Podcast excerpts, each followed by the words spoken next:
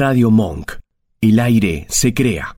Estás escuchando Antes del Final, por Radio Monk. El año pasado resultó ser un año, uno diría, tumultuoso ya para lo que fue nuestra región, para Latinoamérica. fue eh, lo que sucedía en los países vecinos, fue algo que tratamos bastante en este programa. Después, cuando empezó la pandemia este año, un poco lo, dejamos de lado porque otros temas nos, eh, nos priorizaban, capaz, cada domingo. Pero hace rato que teníamos ganas acá de charlar un poco de lo que está sucediendo porque la pandemia no no acalló, sobre todo ya varios meses adentro, lo que está sucediendo en diversos países de Latinoamérica. Y para charlar de esto con alguien que sabe, no como nosotros que capaz solo peloteamos un poquito, estamos con Augusto Taglioni, él es periodista especializado en política internacional, escribe en El Canciller, en Cenital y hace radio en La Patriada y en 0223. Hola Augusto, gracias por estar. Hola chicos, ¿cómo andan? ¿Todo bien? Todo bien, muy contento. Buenas tardes. Buenas tardes, estamos contentos de tenerte, te agradecemos. Eh, primero, antes de, arrancar, pregunta obligada para cualquier persona que pasa por acá, es cómo, cómo la venís llevando ya tantos meses adentro con todo esto. Y se hace largo, ¿no? Eh, se hace largo, se hace cansador, eh, pero bueno, no queda otra que ir piloteándola. Yo tengo una, nena chiquita, tengo una hija de un año y nueve meses, un año y diez meses, casi dos años y a veces se hace difícil porque eh, viste empiezan a se trepa todo te, das cuenta que quiere ver nenes que quiere ver otros nenes. Claro. Entonces se pone se pone complicado pero bueno este la, la llevamos la llevamos bien dentro de todo no queda otra es la que hay, sí. Em, para hablar un poco de lo que está pasando en la región, tenía ganas de, arrancar y después de arrancar por un lugar en particular y después ir capaz piloteando para otros o para donde vos también sientas que, está capaz lo, importante. Quería arrancar por medio del corazón del centro de América del Sur, de, hablando de Bolivia. Estamos a 11 meses ya desde lo que fue el golpe de Estado, cuando pasó acá nosotros justo estábamos al aire y estuvimos tratando el tema todo ese momento, la verdad que nos quedó bastante marcado. Yo estuve, te estuve leyendo a vos un poco, ya venía medio siguiendo el tema y lo último es medio que una de las últimas encuestas, eh, no, perdón, lo, último fue que Yanir Áñez se bajó de, la candidatura y que resultó me resultó interesante una nota que vos compartiste que mostraba una de las últimas encuestas eh, antes de que Janine se baje. Eh, y que donde Arce tenía el 40,3% de los votos, Carlos Mesa el 26,2%, y la nota decía que el, el 6, un, del 10% de votos que tenía Janine Áñez, un 6,3 podría ir para Carlos Mesa, lo cual achicaría la diferencia a menos de un 10% entre Mesa y, y Arce, lo cual obligaría a una segunda vuelta. En este momento, ¿es inevitable la segunda vuelta o cómo se está viendo? Bueno, a ver, em, la jugada de Áñez de renunciar a su candidatura eh, de alguna manera mueve las piezas, ¿no? Este, mueve las piezas y, lo que busca es tratar de concentrar, sin decir explícitamente que, quiere, que va a apoyar a, Carlos Mesa, que es el candidato. Eh, es, raro porque decimos opositor, pero en realidad son oficialismo. Claro. Entonces, viste, eh, de hecho, Áñez dijo, quiero la unidad de la oposición, y ella es gobierno, ella es oficialismo, en realidad es la unidad del oficialismo. Pero bueno, es la oposición a la oposición, es la oposición al más. Entonces está tratando de concentrar todo el, voto anti-más eh, en una sola figura, y, todavía no está claro si eso, si eso va a ser así. Evidentemente que un porcentaje de los votos que iba, que iban a ir a Áñez va a ir a Carlos Mesa, pero, pero bueno, hay que, la verdad que no, no, está del todo claro todavía, no hay encuestas, eh, digamos, del, lo suficientemente integrales y amplias en, el último, en los últimos días como para ir viendo cómo, cómo, cuál fue la reacción del electorado respecto de esta, de esta salida de Áñez. Áñez está transitando un gobierno muy malo, digamos, ¿no? Más allá de ser un gobierno de facto, que ni más ni menos ya tiene una falla de origen porque nació un golpe de Estado. Eh, es un gobierno que no ha podido, mm, eh, no ha podido resolver, primero que ha sido un gobierno muy, eh, muy de la, autoritario, de, militarizar las protestas, de reprimir las protestas sociales, ha tenido una mala gestión de la crisis sanitaria, económicamente obviamente encima le agarró con la pandemia, en ningún país sale, sale indemne, entonces hay, mucha crítica eh, y hay mucha también impericia y corrupción dentro del propio esquema de, Áñez. Entonces yo no sé cuánto realmente va a traccionar su, candidatura.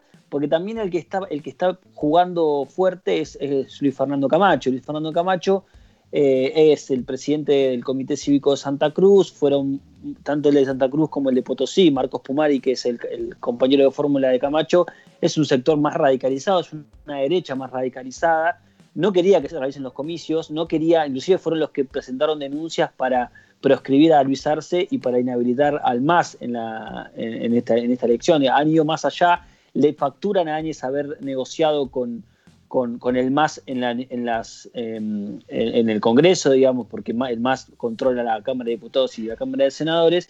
Entonces, digo, tal vez haya un sector del electorado de Áñez que vaya para Camacho, al menos eso es lo que busca eh, Luis Fernando Camacho. Entonces, no, está claro todavía el escenario. Em, eh, lo que sí está claro es que el objetivo es evitar una, victoria de primera vuelta de Luis Arce que si llega al 40, supera el 40% y hay una diferencia de 10, como mostraban las encuestas, eh, bueno, sería, sería una, victoria, una victoria en primera vuelta para el MAS. Em, en una eventual segunda vuelta me parece que va a ser más complicado para el MAS, digo, porque creo eh, que el escenario es muy parecido a, aquel del 20 de octubre del año pasado, cuando Evo Morales ganó en primera vuelta, después, bueno, pasó todo lo que pasó, pero que en una segunda vuelta las, encuestas lo daban, lo daban eh, no lo daban ganador. Pero bueno, me parece que eh, hay que esperar un poco más para saber cuán exitosa fue esta estrategia. ¿Qué, ¿Cómo ve la gente, la población en Bolivia, una posible vuelta del MAS al gobierno, pero sin Evo? Bueno, eso es un debate interesante. Eh, en Bolivia hay que, hay que dividirlo, ¿no? Hay que separar, ¿no? es lo mismo lo que piensan los sectores más urbanos que los sectores rurales. Eh, los sectores más urbanos son, son, tienen, son más reacios a la figura de, del MAS y de Evo Morales. los sectores rurales son más, eh, apoyan al, gobierno del MAS. Me parece que hay una discusión interesante hacia adentro de la, del propio MAS respecto de, de la figura de Evo eh, hay mucho en la, previa, en todo lo que era la, discusión previa del, del armado de la estrategia electoral, había mucha, mucho enojo respecto de la estrategia eh, tan centralizada en las decisiones de Evo, ¿no? E, Evo y la gente que está con Evo acá en Argentina. Entonces me parece que em, hay, una, hay una discusión en torno a, bueno, Evo va a ser un referente importante en el caso de que gane el MAS, va a volver a Bolivia y tendrá que convivir con eh, el presidente, que no va a ser él, eh, y va a tener que respetar el liderazgo, la autoridad, la legitimidad del presidente que, de un presidente que no sea él. Es difícil, porque pasa como en todos los proyectos que tienen liderazgo fuertes, eh, esta idea de que los de que los expresidentes son como un jarrón chino, viste, que a veces están ahí, son valiosos, pero también pueden molestar y no puedes abrir la puerta, viste. Ese tipo de cosas pasan, pero hay una, hay una discusión interna en torno a que eh, el MAS tiene que ir más allá a, la figura de, Evo Morales, que sin lugar a dudas tiene un apoyo y una valoración muy fuerte de, de una porción importante de la sociedad. Y el, y el más ve a, Arce como alguien que, puede darle puede darle futuro al proyecto político en caso de ganar las elecciones o es como es quien convenía. Y a ver, eh, Arce es el, es, es, una es me parece representa el proyecto del MAS de la, de la estabilidad económica, ¿no? Del proyecto del MAS del crecimiento, de la generación. Me voy a mover porque voy a buscar el cargador. Porque sí, no te preocupes, eh así que eh, por eso me muevo. Y si se corta me vuelven a llamar, no pasa nada. Sí, sí, no, no pasa nada, tranquilo. Eh, pero digo, es, una figura importante dentro de lo que es el proyecto histórico del MAS. Después, ¿cuánto, cuánto creen que, puede llegar a... Este, perdón, ¿eh? ¿me pasas el cargador, por favor? Perdón, la desprolijidad. Gajes, este, no, no, gajes del, de la pandemia, no te preocupes.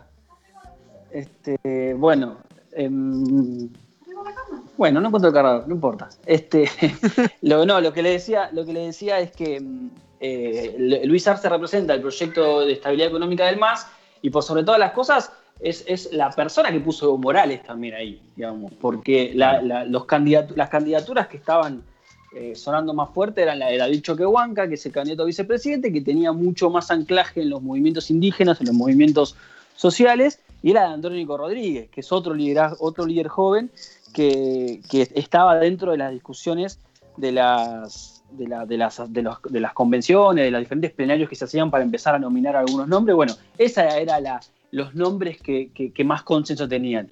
Evo Morales se metió y puso a Luis Arce como un hombre más, más que le responde más directamente, porque Choquehuanca hay que recordar que se distanció del MAS en el último tiempo por, por diferencias con Evo Morales, y, y me parece que ahí puso a su, a, a su delfín, digamos. Después, ¿cuánto puede representar un liderazgo? Eso habrá que ver y habrá que esperar a que gane las elecciones si es que la gana, ¿no? Claro. Te pregunta Pablo Aguirre. Sí. Hola, Augusto, ¿cómo estás? Hola, Pablo. Bueno, eh, Augusto, mi pregunta es más que nada pensando a futuro, si por ejemplo el MAS termina siendo la, eh, el gobierno que, que va a estar gobernando, duplica, eh, en, en Bolivia, me parece que se acaba de ir eh, Augusto. Se nos cayó, ah, se nos cayó Augusto. Podía Sí, pasar, podía pasar. Ahora vamos a ver si lo, si lo podemos Sí. reconectar. Estamos hablando con Augusto Taglioni, él es periodista especializado en internacionales, escribe para el Canciller, para Cenital y trabaja haciendo radio en FM La Patriada y en 0223. Ahora vamos a ver si lo podemos reconectar. Cosas que suceden que eh, en la radio, en, en- en años. la cuarentena. Uh, nos podría haber pasado también en el estudio, ¿no? Los conect- conectás por teléfono y te pasa oh. también. Así que cosas que pasan. Eh, Sari, vos querías estirar eh, adredemente. Sí, yo le quiero mandar un saludo a mi amiga Eri, que es fiel oyente de nuestro programa, creo que es como nuestra oyente. Vieron que todos los programas tienen como un oyente, bueno, creo que ella es nuestra oyente. Oh. eh, y nos está escuchando comiendo facturas. Así que la estoy pidiendo un poco, pero bueno, está bien. Ahí, ahí tenemos a Augusto de vuelta. A ver. No, no te preocupes. No hay problema. A ver si se escucha. ¿Se escucha no, a él ahí o no? A ver. Augusto. Estás medio lejos, Augusto. Te estamos escuchando medio como, como dentro de algo, como dentro de una latita. Eh, ahí un poquito mejor. Un poquito. A ver ahora. Lo que pasa es que tuve que Ahí sacarse estás. el micrófono para, para cargar el teléfono. Ahí estás, ahí Ah, estás, ahí está. estás. Ahí se escucha bien, ¿eh? Ahí está, bien. Bueno, mi pregunta iba más que nada con respecto a si eh, eh, queda como oficialismo eh, el MAS y teniendo a la figura de Evo Morales, ¿cómo eh, esto, no sé si llevaría también, no, no quiero decir a, un nuevo golpe de Estado em, de, la, oposición, cómo se armaría la oposición para tener a, Evo- la figura de Evo, Morales y al, y al gobierno oficialista eh, siendo el MAS? Eh, ¿Cuáles serían o, cuáles podrían ser eh, los mecanismos para, bueno, para gobernar o ser la oposición en este caso? Bueno, es interesante. Yo creo que ese, esa, ese dilema de, de- qué, qué nivel de conflictividad o de convulsión puede haber eh, en- en- en- para quien gobierne es un dilema que no es solamente para, para el MAS, también para, para Carlos Mesa. Eh, Carlos Mesa, por ejemplo, para responder tu pregunta, yo creo que lo que sí hay, sí o sí va a haber, eh, dentro de, si gana el MAS, va a haber una derecha radicalizada absolutamente radicalizada, liderada por Luis Fernando Camacho, que además es joven y que puede ampliar su base de, de representación. Primero tiene que fortalecer Santa Cruz, que es su, su- su bastión, y después puede tranquilamente ir de a poco construyendo un proyecto que le dé mayor representación en las cámaras de los departamentos y en la, y en la Asamblea Plurinacional. Entonces me parece que ahí, con, con lo que ha conformado, con lo que ha construido Luis Fernando Camacho, Marcos Pumar y todo ese sector eh, bien de derecha reaccionaria, me parece que ahí va a haber un, un- un- un elemento de reacción constante a cada una de las decisiones del MAS. Yo no tengo ninguna duda de eso. Pero también es un problema para Carlos Mesa, porque en todo caso, eh, Luis Arce tiene una base de sustento eh, con los movimientos sociales, con los partidos que, que apoyan a Evo Morales y a el MAS, que tienen toda una capilaridad diferente, una territorialidad diferente. Eh, aunque sí puede haber reacción de ese lado. Lo- me parece que Carlos Mesa también tiene ese problema, porque Carlos Mesa no tiene base social eh, y le pueden, se lo, lo pueden correr por izquierda y por derecha. O sea, le pueden movilizar por izquierda y por Claro. derecha. Entonces ahí, ahí es un dilema. De hecho, es muy parecido el escenario, las condiciones de convulsión, de movilización, de crisis y demás, de lo que, de lo que es muy parecido a, a los años que gobernó Carlos Mesa y tuvo que renunciar. De hecho, tuvo que salir, a, esto fue insólito, tuvo que salir a aclarar que, eh, que, si, que si gana las elecciones y hay una crisis, no va a renunciar esta vez. Claro, esta vez se Bueno, queda. menos mal. Bueno, Menos mal, Carlos, gracias por avisarnos. Que no a copado, cool, Pero parece que buenísimo. el, di- el dilema lo, lo tienen los dos en ese caso. Te, te muevo de país, Augusto, me voy para el costado, me voy para Chile. Em, el 25 de octubre se vota el plebiscito para ver si se va a modificar la constitución. Mi primera pregunta sobre este tema sería, ¿es, ¿se ve realmente como una oportunidad para que se abran caminos nuevos según qué opción eh, salga ganadora del plebiscito? Mirá, el plebiscito va a tener una. Yo me animo a anticipar que va a ser contundente la victoria del sí eh, en, el cambio de la reforma constitucional. Eh, es. Eh, expresa y canaliza lo que fueron las movilizaciones y la protesta de octubre del año pasado. De- después habrá que ver la, diferencia con la que se con la que se imponga, porque eso va, va- a terminar de. Va, va a servir para darle las condiciones más, más técnicas y más finitas de cómo va a ser la discusión de la, del diseño de la nueva constitución, ¿no? si va a tener participación de cuánta participación va a tener la sociedad civil, cuánta participación va a tener de, los- de las fuerzas políticas. Eh, pero el sí, claramente, eh, eh, hoy es un horizonte casi seguro. El desafío más grande que tiene las fuerzas políticas progresistas de Chile, porque las fuerzas políticas más conservadoras, inclusive buena parte del gabinete de Piñera, se, se, ha manifestado en contra de la reforma, sacando algunas excepciones de algunos funcionarios. Piñera está de salida porque el año que viene hay elecciones presidenciales, con lo cual, eh, digo, no, no, no, o sea, se, juegan, sí juegan mucho, porque evidentemente un cambio de, una constitución que tenga una mirada más social, una, mirada más eh, menos, eh, menos economicista o menos mercantilista, digamos, que es un poco lo que está en juego, bueno, a, a los intereses de, los, de la derecha tradicional puede llegar a ser un problema, pero el desafío más grande que tiene el progresismo chileno es eh, la capacidad que tengan de construir una unidad lo suficientemente fuerte como para al final de todo este proceso que arranca el 25 de octubre pueda haber una, un- una alternativa política votada progresista. Eh, y eso, eso está muy en pañales, eso está muy en pañales. De hecho, hoy un comunicado del Frente Amplio, eh, que es una de las fuerzas políticas chilenas progresistas, que eh, destaca a una alianza con Convergencia Progresista y otros, y otros espacios, está muy atomizada la, centroizquierda y como que descarta alianza con otros sectores. Entonces ahí, en un escenario de dispersión nuevamente de, de las fuerzas progresistas chilenas, eh, ahí ten- tenés posibilidad de que haya, de que ese tercio que vota eh, a la derecha tradicional o que pueda votar nuevamente al partido de Piñera, bueno, eh, puede llegar a, ganar la elección, inclusive puede venir una, alternativa, una salida más autoritaria con figuras como la de José Antonio Cast, que, son figuras mucho más reaccionarias y, más conservadoras. Entonces, em, digo, yo creo que la, oportunidad existe, el sí, el sí para la reforma de la Constitución está, yo creo que va a ser, va a ser contundente. Ahora, el tema es la, grandeza que tienen que tener las fuerzas políticas para dejar de lado las diferencias e ir al ritmo de lo que demanda la sociedad, básicamente. Porque la sociedad que se movilizó en octubre del año pasado, que quiere cambios, también eh, digamos, es una ola que no se lleva puesto a Piñera solamente, se lleva puesto a toda la política. Entonces ahí no se sabe bien qué, qué, qué- actor o qué actores van a, van a emerger de esa, de esa crisis. Ojalá que, sean actores que- que no sean cualquier paracaidista, digamos, ¿no? que no sea una caja de Pandora. Pero bueno, está todo todavía medio en proceso, ¿no? No te quiero poner a, hacer necesariamente futurología y si no, y si no tenés una opinión formada o no, o no, no querés aventurar alguna, está todo bien, no pasa nada, pero me- me- la- lo que me queda picando es ok. Y si gana el no, en, un- en una, como decís, una posibilidad poca, pero si sucede, es el termómetro de la calle en Chile va a estar jodido, ¿no? Sí, sí, totalmente. Mirá, eh, si gana el no, es porque eh, no. A ver, se nos colgó un poquito tu audio, a ver. No van a votar. Augusto, que se trabó un poquito tu audio. A ver, ahora, ahora sí, a ver. Ahí. Sí, ahí sí. No, decía que mm, eh, me parece que va a depender mucho de la participación.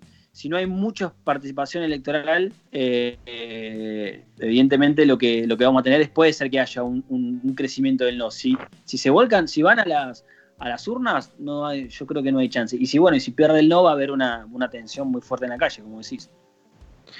Em, te llevo a un país más antes de, cerrar la nota, que por lo menos que a mí me, interesa saber, y es realmente del que menos eh, tengo idea y del que más confundido me siento lo que está sucediendo. Sí, te escuchamos, ahí creo que te estamos. Ah, no, porque no, no, los escuchaba así, perdón. No, a, ver, eh, lo, que estaba diciendo es que mm, hay, un país más que te quiero, te quiero preguntar antes de, de cerrar la nota, que me genera incluso hasta confusión qué está pasando, y es Colombia. Eh, la, por lo que pude ver, hay, como un conflicto en tres partes, por lo menos, que serían las, las disidencias de, de, la FARC, eh, las masacres a líderes sociales y ahora las muertes en protestas por la brutalidad policial. Es un escenario bastante, bastante turbulento, por, por lo menos. No, no sé qué análisis haces vos. Sí, la, situación en Colombia es una situación muy difícil, es una situación que viene hace mucho tiempo em, y que evidentemente lo que, lo que demuestra es que las fuerzas políticas colombianas no terminan eh, de tomar la decisión de dar vuelta a la página y empezar a, pensar eh, la resolución de un conflicto histórico como, como fue el de, el de la FARC o, el de, la, de la guerrilla. Juan Manuel Santos tuvo una mucha audacia a la hora de de pensar una salida, se avanzó bastante, hoy eh, la, mayoría, menos este sector disidente que decís, eh, dejaron las armas, se volcaron a la vía civil, eh, tienen representación en el Parlamento, pero hay una resistencia muy fuerte de los sectores, de los sectores del establishment político colombiano, porque evidentemente también en Colombia en octubre, en noviembre en realidad fue, hubo movilizaciones en contra de, de las políticas de ajuste, en contra de las políticas de austeridad, en, el caso de Colombia, como en el caso de Chile, hay una política de Estado en lo económico que se basa en eh, seguir los parámetros de la OCDE, ser aliado de los Estados Unidos, eh, eh, desinvertir en lo que tiene que ver con políticas públicas, educación, de salud. y obviamente hay, hay, una, hay mucho recurso puesto en las policías. Entonces acá tenés como un combo bastante importante. Tenés la policía en sí, la policía antimotines, que es la que reprime y caga palos a todos los que se movilizan, eh, la, reactivación de los paramilitares, o que parece que nunca, se, nunca, se, nunca dejaron de estar activos y que, se, que, aparecen con fuerza nuevamente, el conflicto con Venezuela, que enrarece todo, entonces vos tenés a Colombia acusando a Maduro de alojar a guerrilleros eh, y paramilitares y Venezuela denuncia lo mismo, entonces hay una frontera recontra convulsionada que no sabes bien a quién responde. Estados Unidos metidos porque los ejercicios militares entre, entre Colombia y Estados Unidos son constantes, hay bases militares, o sea, tenés la mano de Estados Unidos también ahí. Entonces hay un, combo muy, muy extraño que, eh, em, y muy difícil de desactivar. Entonces, lo que pasó hace un par de semanas con una represión de la policía que mataron a, ya había matado a un pibe, a un estudiante, un estudiante, un militante estudiantil en las, en las, protestas de noviembre y ahora mataron a otra, a otra, a otra persona, en realidad hubo tres muertos, eh, de la manera, de una manera muy parecida a la de George Floyd eh, hace dos semanas. Y ahí se puso de vuelta la discusión de la, de la policía. Y en el medio de esto tenés la cantidad, que ahora no tengo el número en la cabeza, pero la cantidad de eh, líderes sociales que se murieron, que han matado desde los últimos años, em, los ex guerrilleros de la FARC que fueron asesinados, aún desarmados, entonces desde la firma del, acuerdo de paz. Eh, y en el medio de esto aparece la figura de Álvaro Uribe, que, fue condenado, que fue detenido por una investigación que está avanzando y que demuestra un poco también cómo, cómo actuaba el, Uribe y, los sectores que acompañan a Uribe a la hora de eh, hacer, eh, hacer, porque cuál era la causa que lo tiene Uribe. Eh, él le, pidió a guerrilleros paramilitares que no, paramilitares que tenían relación con Uribe que mientan respecto de su relación y que digan que tenían relación con un senador de la izquierda, para, para emparentar a la izquierda con la guerrilla. Entonces, todo ese barro, todo ese lío, eh, bueno, tiene evidentemente atravesado a Colombia en los últimos 8 por lo menos este, 50 años, pero desde que Uribe está fuerte en la vida pública también, en los últimos 20 años, eh, y, y, no termina nunca de resolverse. Entonces, lo que aparece como novedoso ahora es que hay una sociedad civil movilizada. Y eso me parece que es importante, pero no es garantía de nada, porque como te decía, que también puede haber una, una, salida autoritaria en Chile, también puede pasar en Colombia. Entonces, la, la, movilización de la sociedad civil en Colombia es lo que te permite que eh, se discuta cuál es el accionar de los paramilitares, del uribismo, de, eh, de, la policía y demás. Pero esa sociedad civil puede ser también rápidamente reprimida y puede venir una eh, orden, este, ley y orden, como dijo Donald Trump, y, cerrar ese capítulo. Pero sí está claro que la gente está movilizada y que hay una continuidad ahora de lo que fueron aquellas protestas de noviembre eh, que se habían mermado un poquito por la pandemia, pero que tienen de vuelta la discusión eh, contra el gobierno en un momento de Iván Duque que es de los peores también en cuanto a imagen. Yo tengo últimas dos preguntas, no sé si mis compañeros tienen alguna. Yo te quería hablar un poco sobre, bueno, la, la relación de, nuestro país en todo esto. Cuando el año pasado medio que empezó a, haber así explosiones diferentes acá por toda la región, Argentina tenía su crisis social, tenía su crisis, su crisis económica y tuvo una salida democrática que hoy en día, eh, a pesar de que la, reconstrucción de la oposición quiera a veces ponerla en juego de distintas maneras, eh, sigue habiendo una institución democrática que se mantiene y, es y, tiene la, la, particularidad de ser una institución de, si se quiere, eh, centro-izquierda, en una región donde la mayoría del, del, resto de los gobiernos son de centro-derecha, sino de derecha eh, directamente. ¿Dónde Argentina, en, relaciones así internacionales en la región, está buscando algún nexo específico, alguna relación con algún país en especial para, para estos años? ¿O se ve solo? Bueno, a ver, eh, yo creo que Argentina eh, realmente está sola eh, en función de, de digamos, los pensamientos, la ideología, las miradas respecto de la región. Yo creo, yo lo que veo del gobierno de Alberto Fernández en este tiempo es que intentó eh, crear una especie de eje estratégico con México que yo no creo que sea, que exista. Digamos. Me parece que eh, hay un error del gobierno a la hora de pensar solamente en con quién te podés aliar en términos eh, con aquellos países que, que vos tenés eh, coincidencias ideológicas, digamos.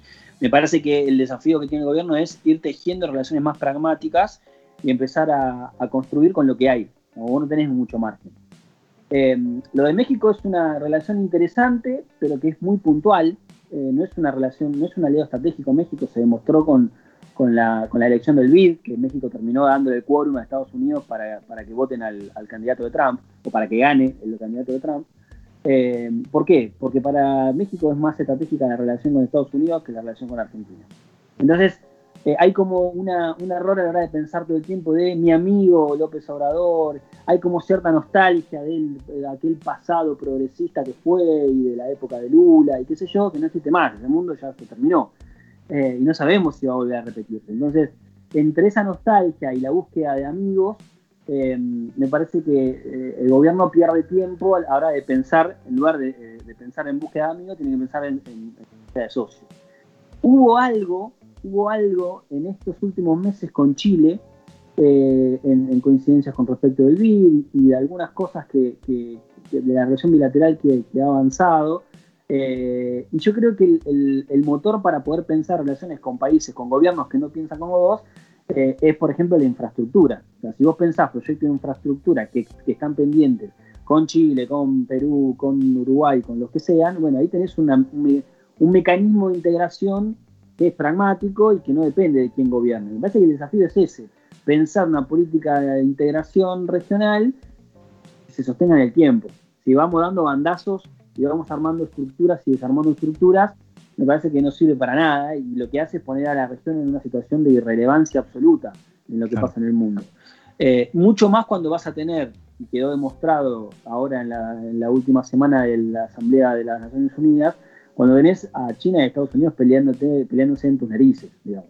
Porque, ¿qué va a pasar cuando, bueno, pasó lo del virus? la elección del día, Argentina creo que tuvo una postura correcta. Creo que la, la, postura argentina de, de, de, preservar la tradición latinoamericana, de juntar aliados para, para, para, seguir con esa tradición y evitar que Estados Unidos eh, se lleve puesto todo, me parece que fue una decisión correcta, porque en, eh, en, política exterior también tenés que decir que no. No podés decir que sí todo el tiempo. Claro. No es, esa idea de que oponerse a Trump es a, aislarse. Bueno, yo no estoy de acuerdo con eso, porque evidentemente lo que vos tenés que hacer es eh, pensar desde los zapatos latinoamericanos. Y ese es el desafío.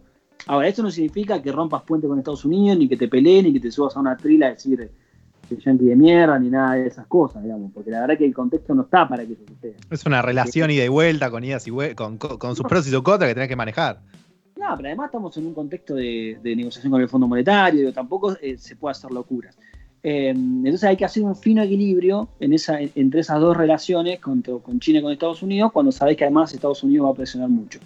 Eh, entonces eso es lo que veo. Yo creo que hay que de, de una vez por todas pensar la manera eh, de construir la relación con Brasil. No se puede pensar una política regional si no tenés a Brasil como aliado. Hoy que gobierna Brasil es Bolsonaro. Y bueno, hay que ver la manera de encontrar puentes eh, para establecer esa relación. Yo acá le, les agrego algo que me parece que puede ser, que puede pasar. Bolsonaro tiene una relación de alianza con Estados Unidos, pero además tiene, tiene un compromiso con el proyecto ideológico de Trump. No, Bolsonaro tomó la decisión de abrazarse al proyecto antiglobalista, antimultilateral, escéptico de los, de los organismos multilaterales, eh, de Donald Trump. Entonces, eso lo pone a Bolsonaro en una situación complicada si gana Joe Biden. Yo creo que si gana Biden en las elecciones en Estados Unidos, Bolsonaro va a tener que dar un cambio, va a tener que tener un cambio sí o sí, y especialmente un cambio en lo que es política exterior, con su canciller Ernesto Araújo, que es un antiglobalista ferviente admirador de Trump, ya empezaban a renunciar a algunos asesores importantes como Felipe Martins, que es, el que puso a, Araújo en la Cancillería, y si eso pasa, si hay cambios en la Cancillería, si Biden gana las elecciones, tal vez los militares empiecen a mirar con cariño las relaciones exteriores, tomen el control de la, política exterior como están haciendo con la economía, ahora que ahí son heterodoxos, ya no son más liberales, eh, y ahí empieza a tener una mirada más regional, tal vez Brasil empiece a tener una mirada más regional. Eso me parece que puede ser definitorio, eh, depende de lo que pase de las elecciones en, en, Estados Unidos. Si gana Trump, evidentemente Bolsonaro se abraza a Trump y ahí, bueno, no sé cómo la vamos a resolver, pero... Pero será problema. Será cosa del, del 2021 ya. Eh, muchísimas gracias, Augusto. La verdad que te seguiría preguntando todo el día. Se nos acabó totalmente el tiempo, pero estuvo completísimo, estuvo buenísimo. Nos, nos bueno. informaste un montón y te agradecemos un montón. Antes de irnos, eh, ¿por dónde te podemos encontrar para seguir todo lo que haces y todo lo que comunicas, que es un montón? Bueno, ahí en, en, Twitter, en Instagram son los dos lugares con, donde estoy más activo. Eh, mis redes sociales está arroba Taglino Augusto y después, bueno, las con notas del canciller, Sanital, que se publican por ahí y todo lo que voy haciendo se publica por ahí, así que si se copan, ahí, se, ahí nos encontraremos. Eh, así que bueno, hasta cuando quieran nos, nos, volvemos a comunicar y a charlar de todos estos temas. Me encanta, gracias Augusto, sos lo más, es una gran nota y muchísimas gracias por charlar con nosotros. Gracias chicos, abrazo grande.